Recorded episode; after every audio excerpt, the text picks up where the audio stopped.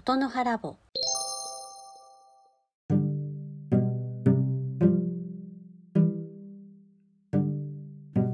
こんばんはちかこです、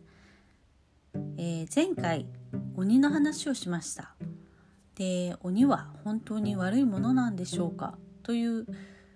問いかけをさせていただいてその理由も少しお話をしたんですけれども。でその時にえー、と鬼がぱり神様と同格のように言われている言葉があるんですっていうのを紹介したくてなんですけどその時にうろ覚えだったのでちゃんと調べてから配信しますねって言ってたので今日はその話をしたいと思います。えー、河野十徳っていう行動ですねあの茶道とか、えー、華道とか香りの道の行動。あの行動の中のの教えとしてある河野十徳っていう十の教えみたいな徳徳ですね。香りを嗅ぐことによってどんな徳があるありますかと。いうようなことを書いてある言葉があるんですけれどもその中の一番最初の言葉がですね「漢は鬼人に至る」っていう言葉でこれ漢文漢詩って4文字の漢字だけで書いてあるんですよ。えー、でこの意味はですね感覚が鬼人のように研ぎ澄まされ集中できるっていう意味なんですね。ということでもう鬼人ってそんな悪いものとしてはここでは意味になってないと思うんですよ。でえっ、と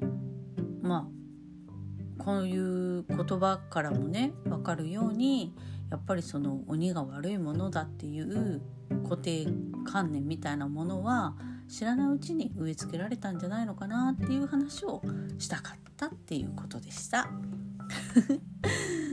終わり 終わりです。まあこんな短い時があってもいいですね。いつもね。長くなっちゃうので。じゃあまあこの10徳ね、あのー10個全部紹介してもいいんですけどまあこれはもっとおいおいですかね。私今ちょっとねお香の勉強をしているので、うん、やっぱりもっと自分のものに落とし込んでからですかね。やっぱり言語化って本当難しいですね。本当に理解をしていないと言葉が出ないですもんね。まあ、その練習も兼ねてこのラジオをさせていただいているのであのまだまだその全然うんほとんど誰も聞いてくれなくてもいいんです。うん、聞いてくれた方が嬉しいけどいなくてもいいんです。ただ自分がこう喋ることに慣れていきたいのであのめちゃめちゃでもその何て言うんですかね。変な変なつなぎでもつなぎになっても、うん、続けていこうと思います。とにかく続けることに意味があるんだと思うので。でだからその何毎日配信するって言わなきゃいいのにって思うんですけどまあ自分の士気を高めるためにもそれが守れなくてもねもうそこはもう仕方がないっていうところなのでそれでもできるだけ毎日配信頑張っていきたいと思います。はいじゃあ今日はそうそう昨日ね確定申告で結局1時半頃までかかってやってでその後もうなんか頭がほら冴えちゃって眠れなくなったんですよ。で結局4時ぐらいまで眠れなくて